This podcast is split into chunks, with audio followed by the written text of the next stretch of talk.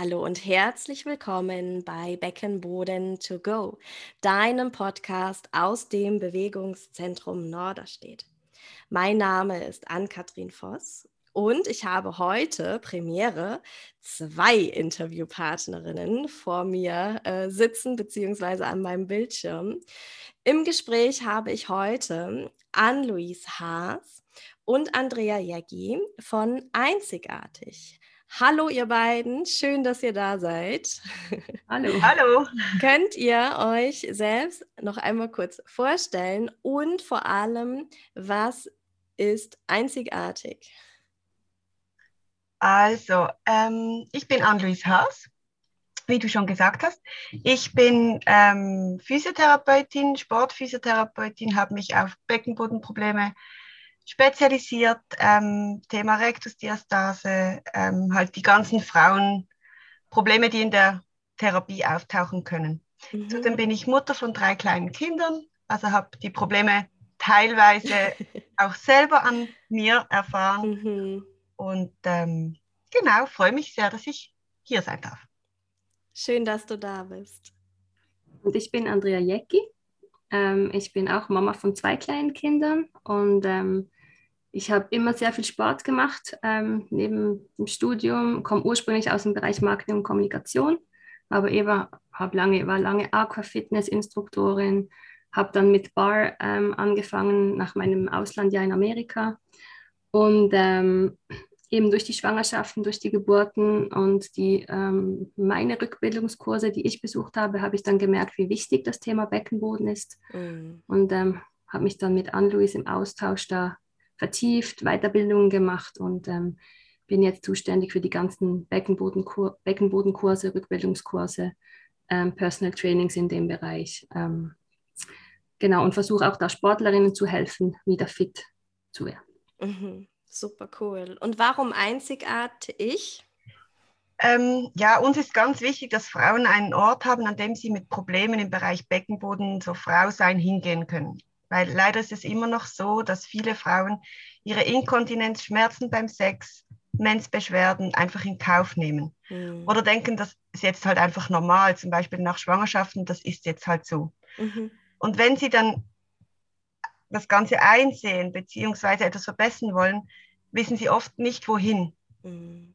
Und weil wir wissen, dass gerade als Mutter immer zu wenig Zeit da ist, für sich selber wollten wir einfach einen Ort schaffen, wo Training, Physio, und Beratung, also Ernährung, Zyklus und Hormon, mhm. ähm, alles an einem Ort zusammen ist. Und da jeder Mensch individuell ist und deshalb auch eine individuelle Behandlung braucht, entstand daraus der Name einzigartig aus einzigartig und ich. Ja, mega cool. Genau. Ja, vielen Dank. Es ist eine, eine super schöne Idee, einzigartig ich, ne? Also dieses Ich geht ja auch häufig so im Mama-Alltag, gerade mit den jüngeren äh, Kindern verloren und dass ihr da so einen Ort dann geschaffen habt für, für mich wieder zum genau. in den Sport einsteigen und nur einen Moment die Rolle von ich selbst, nur ich selbst. Ne? Super genau. schön. Ja. Was sind eure Ziele? Du hast jetzt so ein bisschen was schon, schon erwähnt, ne? dass du sagst, ich hab einen, ihr habt einen Ort geschaffen, wo ich ich sein kann, wo ich ähm, Sport machen kann. Ähm, habt ihr so Ziele für euch oder, oder eure Werte? Also mh, hm, was macht euch zusammen so aus? Ich denke, dass das Wichtigste ist, dass wir wirklich jeden Menschen als Individuum anschauen. Mhm. Man bei uns gibt es keinen vorgefertigte, ähm, mhm. vorgefertigten Plan, wie wir jemanden behandeln oder betreuen, Super. sondern wirklich jeder wird individuell angeschaut und dann wird geschaut, was braucht diese Person. Braucht sie eben eine 1 zu 1 Betreuung, dann kommt die Person zu mir oder eher zu mir. Ist, kann sie in einen Kurs ähm, oder im Personal Training, sonst hat sie mit ähm, Hormonproblemen oder irgendetwas, dann geht sie eher zu Andrea dass wir da wirklich schauen, was braucht die Frau, was braucht die Person und mhm. wirklich eine ganzheitliche Betreuung ähm, anstreben für die Gesundheit, weil wirklich eben jeder einfach einzigartig ist. Ja, ja, schön. Auch vielen Dank, dass ihr ja so engagiert seid und dann verrate ich den ZuhörerInnen unser heutiges Thema. Andrea hat es schon so ein bisschen angedeutet. Es geht in Richtung Sport. Das ist ja ein super wichtiges Thema. Ähm, beim Sport gibt es so verschiedene Begriffe. Ich dachte mir, vielleicht kann eine von euch erstmal sagen, ähm, was bedeutet eigentlich Low Impact oder High Impact? Also was ist da der Unterschied? Genau. Man kann eigentlich eben die, wie du schon gesagt hast, die Sportarten in zwei Kategorien unterteilen. Die High Impact und die Low Impact Sportarten. Beim High Impact ist alles eingeschlossen, was mit Schlägen und Sprüngen eigentlich zu tun hat. Und die Low Impact haben das, die Low Impact, Low Impact Sportarten haben das eigentlich nicht.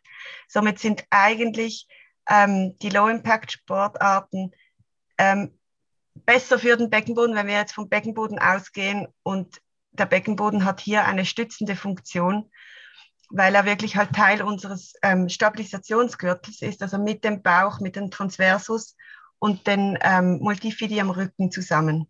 Mhm. Und somit hat er eben auch eine tragende Rolle beim Sport. Mhm. Und ähm, es ist wirklich auch so, dass sechs von zehn Leistungssportlerinnen an Beckenbodendysfunktion leiden. Also das ist, ah. ähm, kommt von Swiss Olympic, die haben da eine Studie mhm. gemacht. Und ähm, somit sind es nicht nur die Frauen, die mhm. nach einer Geburt betroffen sind oder irgendetwas, sondern wirklich auch Leistungssportlerinnen, teils mhm. wirklich junge Leistungssportlerinnen. Und ähm, da gibt es dann halt wirklich auch zwei ähm, eigentlich Kategorien, zwei Arten von Funktionsstörungen, die unterteilt werden. Das ist einmal zu wenig Spannung. Mhm. Das wäre dann den, eben der hypotone Becken, Beckenboden und der andererseits der hypertone Beckenboden, der verspannte Beckenboden. Mhm. Ja. Genau. Zum äh, hypertonen Beckenboden gibt es ja auch schon eine Podcast-Folge mhm. mit der Karin Unger, genau, falls da jetzt äh, jemand gerade mit diesem Podcast neu einsteigt. Ähm, ein paar Folgen vorher ähm, könnt ihr auf jeden Fall zum hypertonen Beckenboden was hören. Und ich glaube, du, du meintest jetzt, dass die Athletinnen dann wahrscheinlich äh, ihre Probleme aufgrund von einem hypertonen Beckenboden häufiger entwickeln, ne? Ja, es kann natürlich auch sein, dass sie durch eine Überbelastung dann wirklich einen hypotonen Beckenboden eigentlich entwickeln können, mhm. weil er dann einfach irgendwann der ganzen Belastung nicht mehr standhalten kann. Mhm. mhm. Aber ja, sicher vor allem auch hypertoner Beckenboden. Mhm. mhm. Und ich bin ja auf euch Aufmerksamkeit, äh, ich bin auf euch aufmerksam geworden bei Instagram, weil ihr so mega cool, also eure Instagram-Seite kann ich auch sehr empfehlen. Das ist einzigartig unterstrich ch.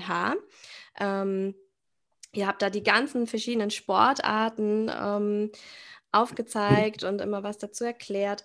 Ähm, wie seid ihr überhaupt darauf gekommen, dies so detailliert, diese ganzen Sportarten zu machen? Ähm, das ist ein bisschen ähm, mir geschuldet oder uns, weil gerade in den Rückbildungskursen oder auch jetzt eben die eher sportlichen Patienten von Anne-Louise, so die erste oder zweite Frage ist immer, ja, wann kann ich dann wieder Sport machen? Mhm. Oder mein Arzt hat gesagt, ich darf das nicht mehr und ich kann das nicht mehr. Und ähm, dann haben wir halt haben wir uns hingesetzt und haben wir wirklich mal die ganzen Sportarten auseinandergepflückt, geschaut, ja, wie ist denn die Belastung? Was belastet denn den Beckenboden? Was muss jetzt bei einer Rektusdiastase zum Beispiel ähm, beachtet werden? Weil es gibt dann auch so Sachen wie, dann heißt ja, Schwimmen ist gut, Fahrradfahren ist auch gut.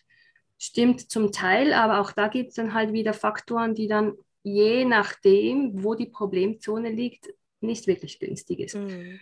Und dann haben wir wirklich gefunden, es gibt so wenig zum Thema Beckenboden im Sport eben gerade auch die vielen Sportlerinnen, die Probleme haben in der Belastung, aber sonst im Alltag ja nicht, dass wir dann wirklich uns dem Thema angenommen haben, weil wir eben selber auch aus dem Sport kommen und gefunden haben, so und jetzt, jetzt schauen wir das uns mal im Detail an und haben dann wirklich Sportart für Sportart ähm, unter die Lupe genommen. Mm.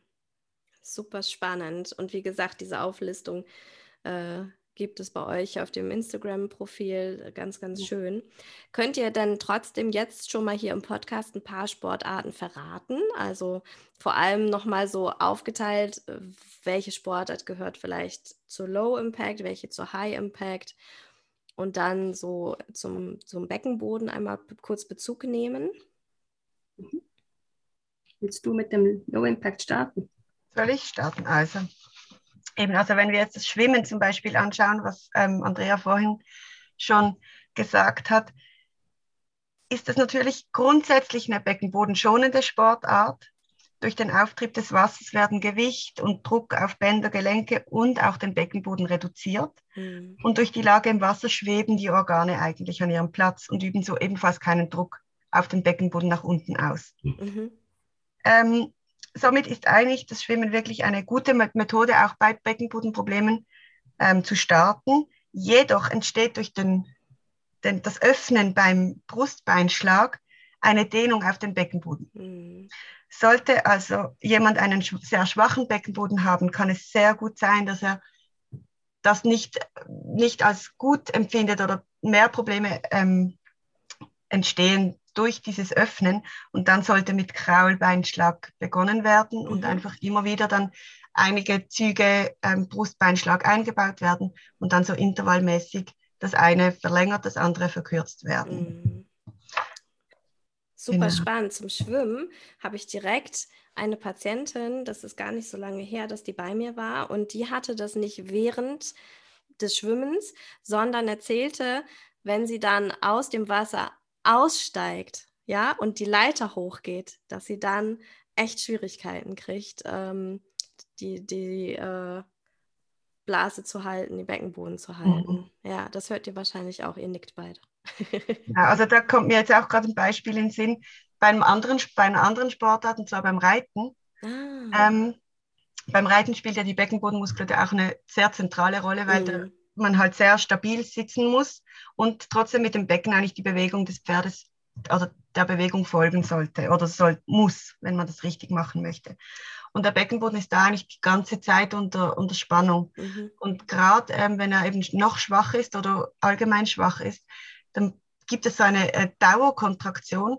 Und dann habe ich auch schon gehört, dass wenn sie dann runter absteigen vom Pferd, also runtersteigen, im Moment, wo sie runtersteigen, die Spannung loslässt und dann macht alles so, ah, fällt alles wie nach unten, weil ja. sie dann wirklich loslassen und dann können sie die, die normale Spannung nicht mehr halten. Ja. Also das wäre dann jetzt zum Beispiel auch eine Low-Impact-Sportart, wo aber der, der, Fokus auf, die, auf der Entspannung liegen sollte, mhm. weil einfach die ganze Zeit eine hohe Spannung ähm, erwartet wird oder gehalten werden muss und somit dann danach wirklich eine Entspannung erfolgen mhm. sollte.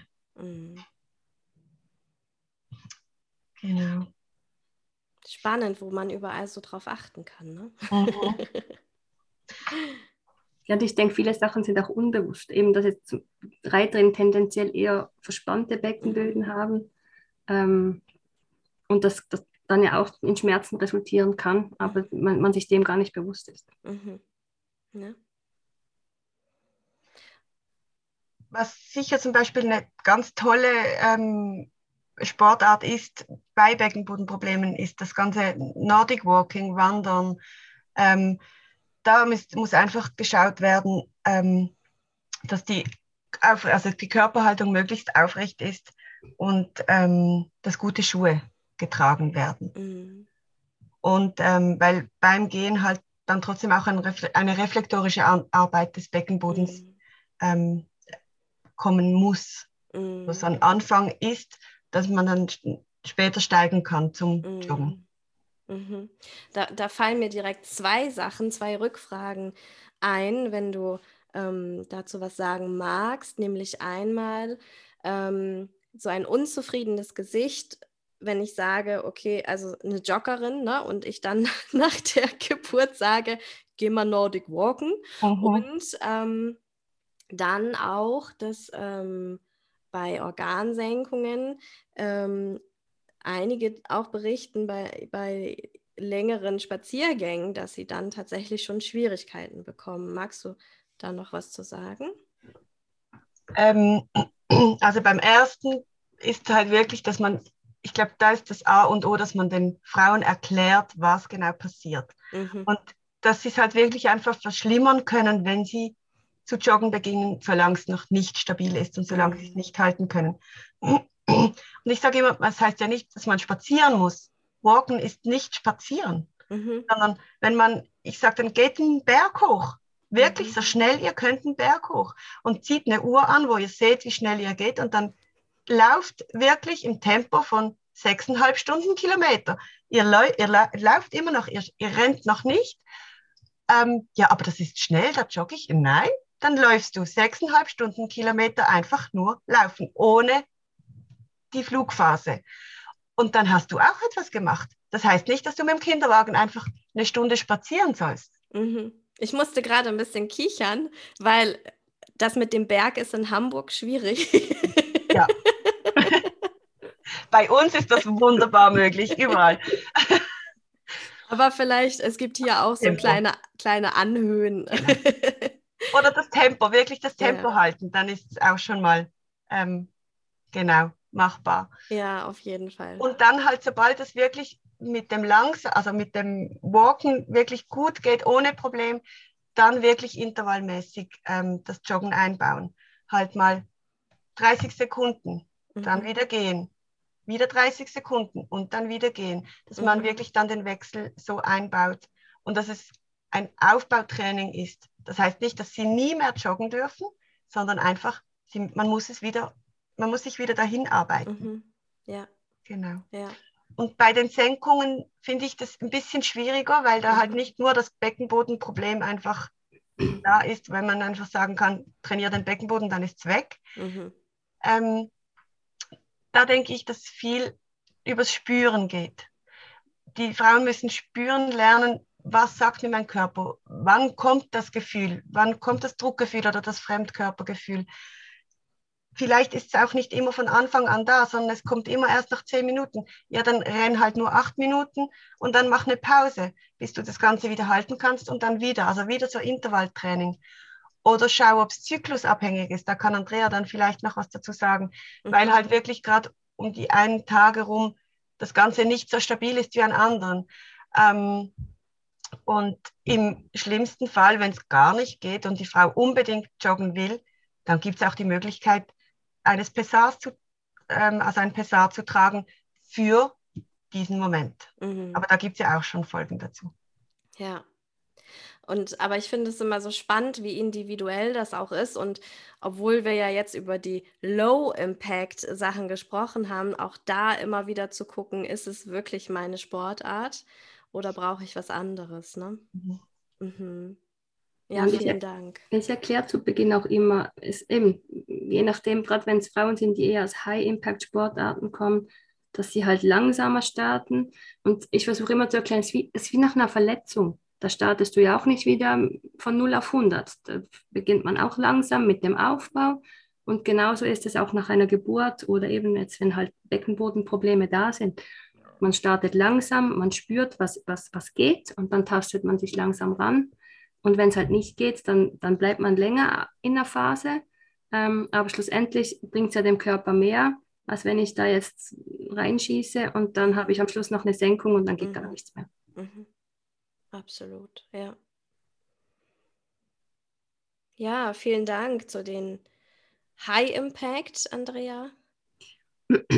Ja, da ist halt ist ein bisschen einfacher, weil eben da kann man so ein bisschen zusammenfassen, weil eben die Faktoren, die Anne-Louise schon gesagt hat, sind halt Stöße, Schläge, Sprünge, sind so die, die, die Hauptimpacts auf den Beckenboden.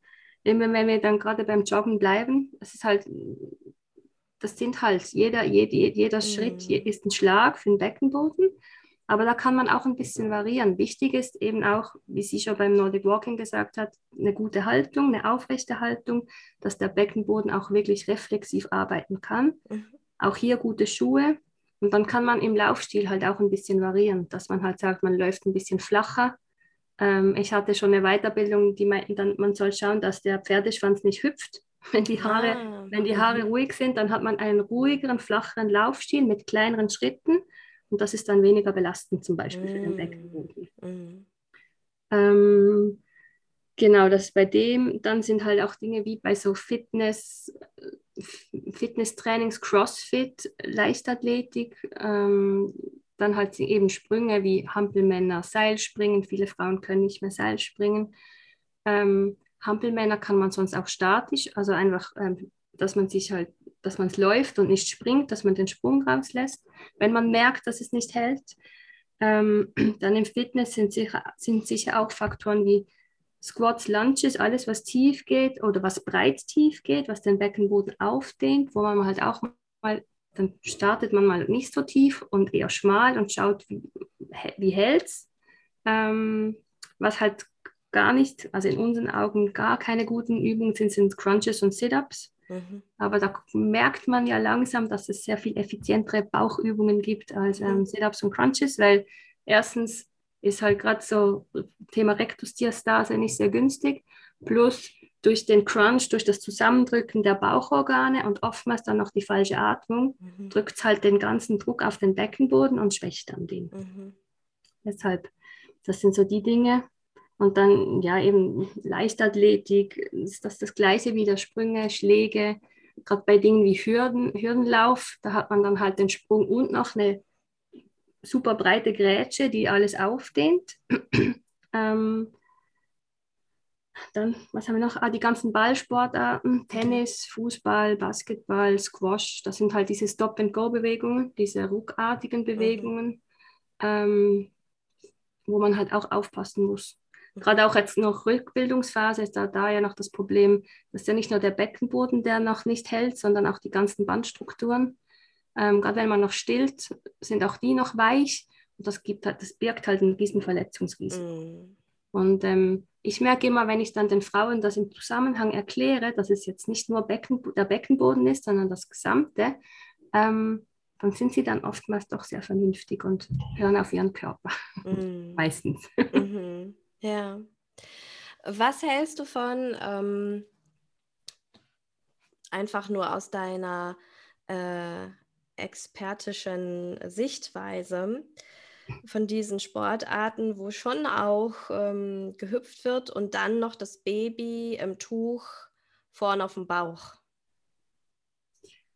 Ja, das halt, ich weiß, das ist gerade voll in.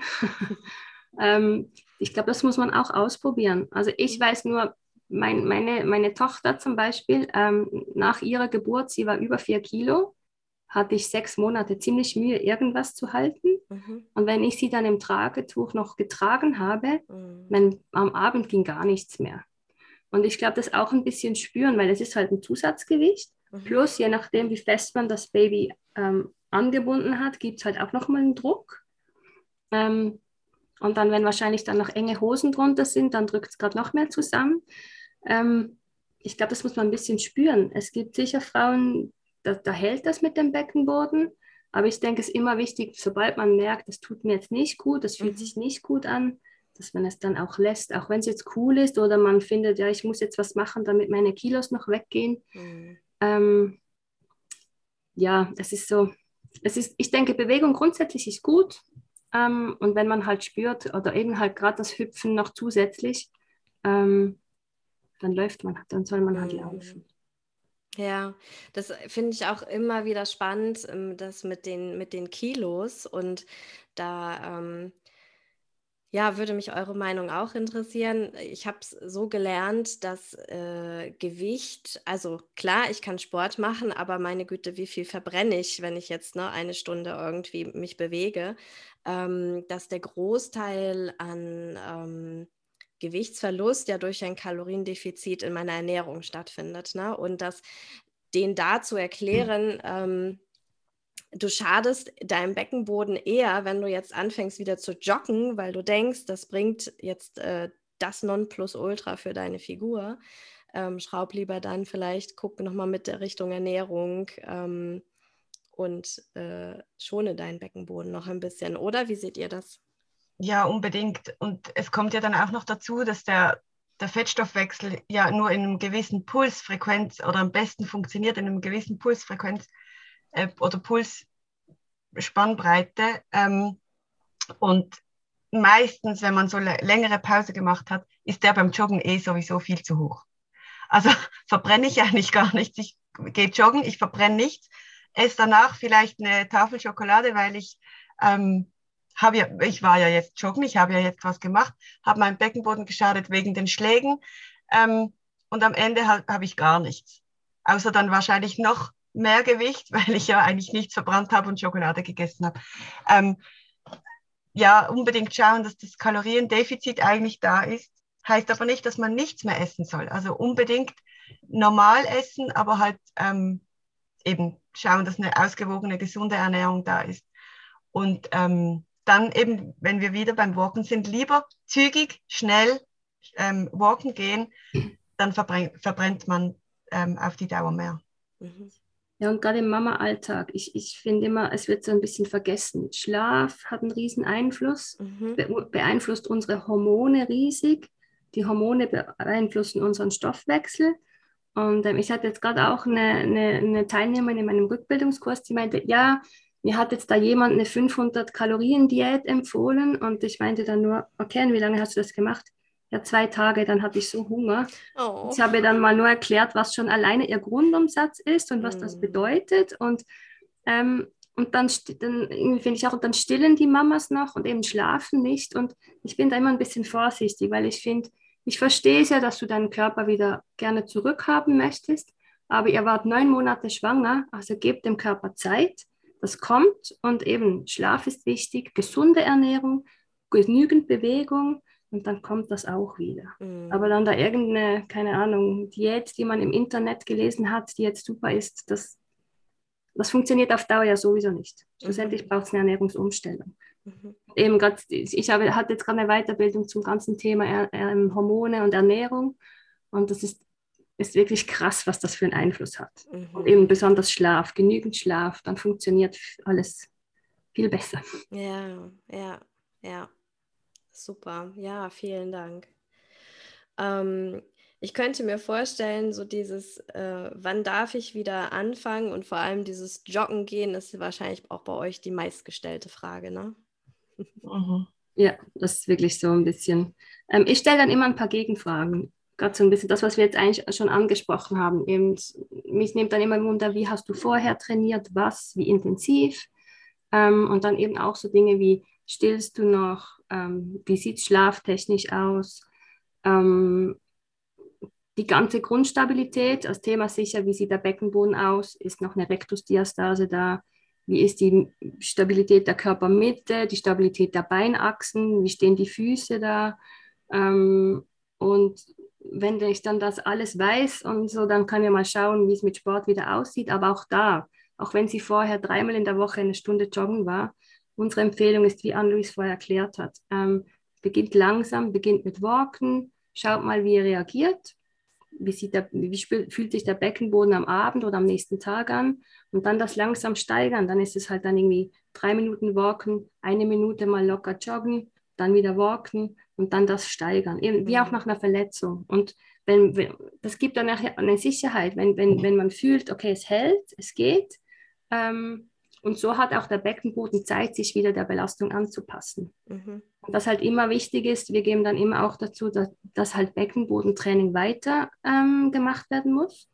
Das, ich mache immer so ein bisschen dafür gleich, du gehst auch nicht ins Fitnessstudio, trainierst deine Arme zehn Wochen und hast dann einen riesen Bizeps für den Rest deines Lebens. Mhm. Beim Beckenboden funktioniert es genauso. Ja. Der braucht Training und der braucht vor allem unterschiedliches Training, weil gerade bei den High-Impact-Sportarten muss der ja reflexiv anspannen und das trainierst du nicht mit ein bisschen Anspannen und Entspannen. Mhm es ist halt wirklich so dieses abwechslungsreiche Training, eben Alltagsübungen wie die Challenge, die du jetzt heute ja auch gepostet hast, äh, die du ja auch wir alle gepostet haben, ähm, mit Einbandständen, Schuhe im Stand anziehen und so weiter. Ähm, ja, genau. Ja. Einfach, dass, dass, dass der weiter trainiert wird. Mhm. Ich sage auch ganz häufig, macht mal irgendwie zehn Squats am Stück. Hält's oder hält's nicht? Mhm. Wie lange könnt ihr auf einem Bein stehen? Also jeweils auf einem Bein stehen. Oder mal an Ort einfach so ein bisschen joggen. Ich lasse meine Patienten auch sehr häufig auf dem Trampolin. Einfach mal an Ort auf dem Trampolin ein bisschen joggen. Die Schläge sind zwar weniger, aber man hüpft deshalb. Also es ist so, ich finde immer, das ist so einen gute, guten Anfang.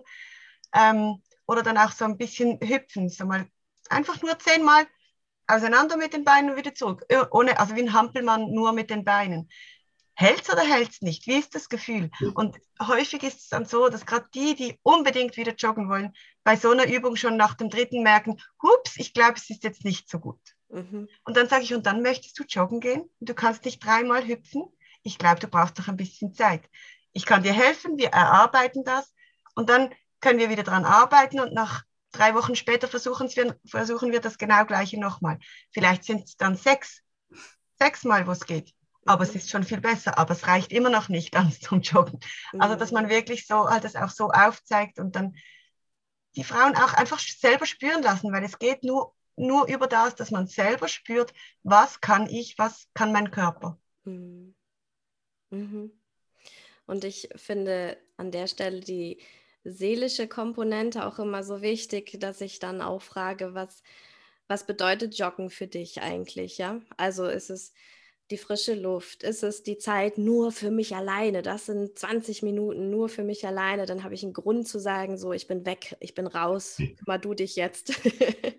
ähm, oder ist es das Gefühl zu schwitzen? Oder also was, was steht da seelisch hinter? Und, und dann auch so ganz sanft und, und mitfühlend diesen Menschen, die geboren haben, einfach zu verstehen zu geben, Andrea, du hattest das eben schon gesagt, ne, die, die wünschen sich das wie vorher. So. Und es ist ähm, durch dieses äh, Mama werden ähm, oder, oder Eltern werden, du, du nimmst ja, du veränderst deine Identität so und ähm, dir da die Zeit zu geben, auch dich neu zu orientieren und neu zu schauen. Also nicht nur, es ist dann ja nicht nur in Bezug auf, auf die Sportart, äh, wir sprechen jetzt über die Sportarten, aber auch, ne, habe ich auch Sexualität oder, oder, oder. Also es ist alles, es darf alles neu entdeckt werden und darin liegt, finde ich, auch eine mega Chance. Ne? Also, dass wenn du immer joggen warst und das jetzt einfach nicht mehr funktioniert, dann stellst du vielleicht für dich fest, dass wenn du in der Schweiz wohnst, das Wandern in den Bergen auch cool ist. Zum Beispiel, genau. Genau. Ja. Ich denke, es ist auch häufig eine Chance, etwas Neues auszuprobieren, einen, etwas Neues zu, zu, zu erlernen. Vielleicht fasziniert mich plötzlich was ganz anderes. Vielleicht brauche ich ja plötzlich etwas mehr Ruhe. Ähm, und eben mhm. nicht mehr, dass das Auskotzen beim Joggen, dass ich eben eine Dreiviertelstunde joggen gehe und völlig K.O. heimkomme, sondern vielleicht brauche ich eher ähm, Meditation zum mhm. Beispiel. Einfach ähm, oder ein ruhiges Yoga oder ein ruhiges Pilates, wo ich einfach zu mir kommen kann.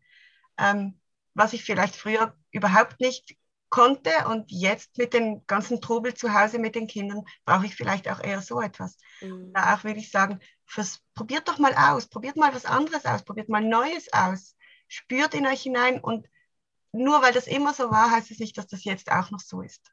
Mhm. Und was ich auch denke, was ganz wichtig ist, einfach auch immer wieder zu sagen, es ist nicht mehr gleich wie vorher. Also der Körper ist nicht mehr gleich, das, der muss auch nicht mehr gleich sein, aber du bist auch nicht mehr gleich. Und da denke ich, ist einfach auch ganz wichtig, dass man die Frauen da begleitet. Und ähm, das ist nicht dann der Körper, der das lernen muss, sondern es ist der Kopf, der da mitkommen muss, mit der Veränderung lernen umzugehen. Mhm. Ja, und ich glaube, da, da, haben viele noch Mühe damit. Mhm. Eben, viele denken, jetzt ist das Baby da, jetzt ist alles wieder wie vorher. Mhm. Und ähm, ja, das braucht oft viel Arbeit auch Eigen, Eigenarbeit. Und, aber wir haben auch, wir haben auch Patientinnen und Teilnehmer, die dann eben halt nicht darauf, nicht auf ihren Sport verzichten wollen und auch nicht irgendwie was ändern wollen. Und mit denen suchen wir dann halt einen Lösungsweg und schauen, wir klären sie auf, was halt die Risiken sind. Eben zeigen beispielsweise auch Hilfsmittel auf, wie beispielsweise Pessare und so weiter. Ähm, uns ist dann einfach wichtig, dass die wissen, welches Risiko sie eingehen, wenn sie so weitermachen ähm, aber schlussendlich, wir denken immer, wir sind alles erwachsene Personen und entscheiden müssen wir für uns selber, was mhm. uns gut tut oder was wir brauchen. Mhm. Ja. Und ich denke auch, es ist ganz wichtig, wenn jetzt jemand unbedingt wieder zurück will, ähm, ist es häufig halt einfach ein langer Weg. Also es kommt auf den Sport drauf an, aber wenn es wirklich eine, high, eine stark belastende High-Impact-Sportart ist, heißt das häufig nicht, dass das nicht mehr möglich ist, aber der Weg dorthin ist einfach extrem lang und extrem hart und man muss dranbleiben und das muss man sich einfach bewusst sein. Das geht schon, aber ich muss konsequent sein, ich muss wirklich dann regelmäßig, die muss dann täglich was machen und nicht einfach nur, ja, ich bin jetzt halt nur zweimal die Woche dazu gekommen, weil die Kinder nicht geschlafen haben. Okay, aber dann muss das Ziel anders formuliert werden. Wenn ich dahin will, dann muss ich das irgendwie schaffen, mein, ähm, ja, mein Training so integrieren zu können, dass ich das Ziel erreichen kann. Mhm. Dann ist viel möglich, aber es braucht wirklich ganz, ganz, ganz viel Disziplin. Mhm. Mhm. Damit habt ihr meine letzte Frage auch schon beantwortet. Was kann ich tun, wenn ich nicht auf meine Sportart verzichten möchte? Nochmal, genau. Großartig, ihr Lieben. Ich habe ähm, meine Fragen alle gestellt. Habt ihr noch etwas, was äh, ich vergessen habe, was übrig ist? Nein, ich glaube einfach eben das, was wir jetzt schon immer wieder angesprochen haben. Es ist wichtig, dass darüber gesprochen wird ähm, eben viel Aufklärungsarbeit auch schon früh. Wir finden eigentlich müsste gerade so auch das Thema schon, wenn es um Richtung Leistungssport geht, halt schon bei 14-, 15-jährigen Mädchen, wenn es Richtung ähm, erste, also wenn die halt die Menstruation auch einsetzt, ähm, wenn die Hormone beginnen zu wirken, ähm, um halt einfach viel mehr auch präventiv vorzubereiten. Mhm. Und auch in den Geburtsvorbereitungskursen ähm, dass halt da doch auch mal ein bisschen mehr darauf eingegangen wird, wie es dann nachher ausschaut, dass nicht bei der Geburt eigentlich ähm, das endet. Ähm, und eben, dass ich glaube allgemein, dass die Frauen eben ein bisschen mehr sich akzeptieren, dass sie anerkennen, was für ein Wunder ihr Körper da geleistet hat. Ähm, und dass halt nicht nach zwei Wochen alles wieder ist wie vorher. Mhm. Ja, und ich denke einfach auch, dass man wirklich spürt, was sagt mein Körper, was tut mir gut, was tut mir nicht gut und dann darauf hört und ähm, das auch akzeptiert, was der Körper sagt. Und wenn man unsicher ist, dass man sich Hilfe holt, ähm, wirklich auch wenn ich jetzt eine Sportart ausprobieren möchte oder wieder einsteigen möchte und ich mir unsicher bin, dann soll man unbedingt Hilfe holen bei einer Fachperson. Ähm, man entweder, wenn keine Fachperson in, im engen Umkreis da ist, ähm, kann man sich natürlich auch gerne bei uns melden, gerade mit den Sportarten und Fragen stellen oder irgendetwas. Aber ich glaube, man wirklich einfach das selber irgendetwas machen und nicht hören, das funktioniert einfach nicht. Mhm. Und von dem müssen wir unbedingt wegkommen. Mhm. Wenn ich äh, euch erreichen möchte, also ihr seid in der Schweiz, wo genau seid ihr nochmal? Wir sind in der Nähe von Basel. Mhm. Ähm, also eigentlich Binningen ist die Praxis. Und ähm, aber wir bieten auch ähm, so Beratungen bieten wir auch online an. Super. Und ähm, ich empfehle zum Beispiel auch den eigentlich allen bei mir in der Rückbildung, wenn sie wieder in eine High-Impact-Sportart wollen, dass sie vorher einen Beckenboden-Checkup machen lassen. Mhm. Anne-Louise bietet das beispielsweise auch an. Und ich weiß, es gibt es gibt ja eine, du, ich glaube, du hast eine Liste gemacht, oder? Mit den ganzen Kolleginnen im deutschsprachigen Raum, mhm. ähm, die das anbieten und das Angebot wächst. Und ich kann das jedem nur empfehlen, weil dann weiß man, wo man steht und man kann spezifisch ab da auch einen Trainingsplan erstellen und schauen, wie man wieder zum Ziel kommt. Mhm. Ähm, eben wie Anne-Louise gesagt hat, nicht einfach mal machen, gerade wenn es um High Impact geht, sondern wirklich da gezielt mal schauen, wo stehe ich, wo steht mein Beckenboden ähm, und dann von da starten. Ja, super. Ja, wir haben eine Homepage, mhm. die ist ähm, www.einzigartig.ch. Mhm. Da sind eigentlich alle Angebote und alle Kontaktdaten ähm, zu finden. Und dann sind wir auf Insta, wie du schon gesagt hast, gesagt hast vorhin, und auf Facebook. Ja, ja, super. Schön, dann erreichen euch die Menschen, die euch erreichen wollen. Zum Thema Beckenboden-Check-up gibt es ja auch schon eine ähm, Podcast-Folge, wer da nochmal reinhören möchte. Und ja, dann bleibt es mir nur, euch ein dickes Danke rüber zu schicken, dass ihr euch die Zeit genommen habt. Vielen Dank und ähm, ich wünsche euch und allen, die zugehört haben, ein schönen Tag, einen guten Abend, wie spät auch immer es bei euch gerade ist. Tschüss, ihr beiden. Tschüss, danke dir vielmals. Danke dir.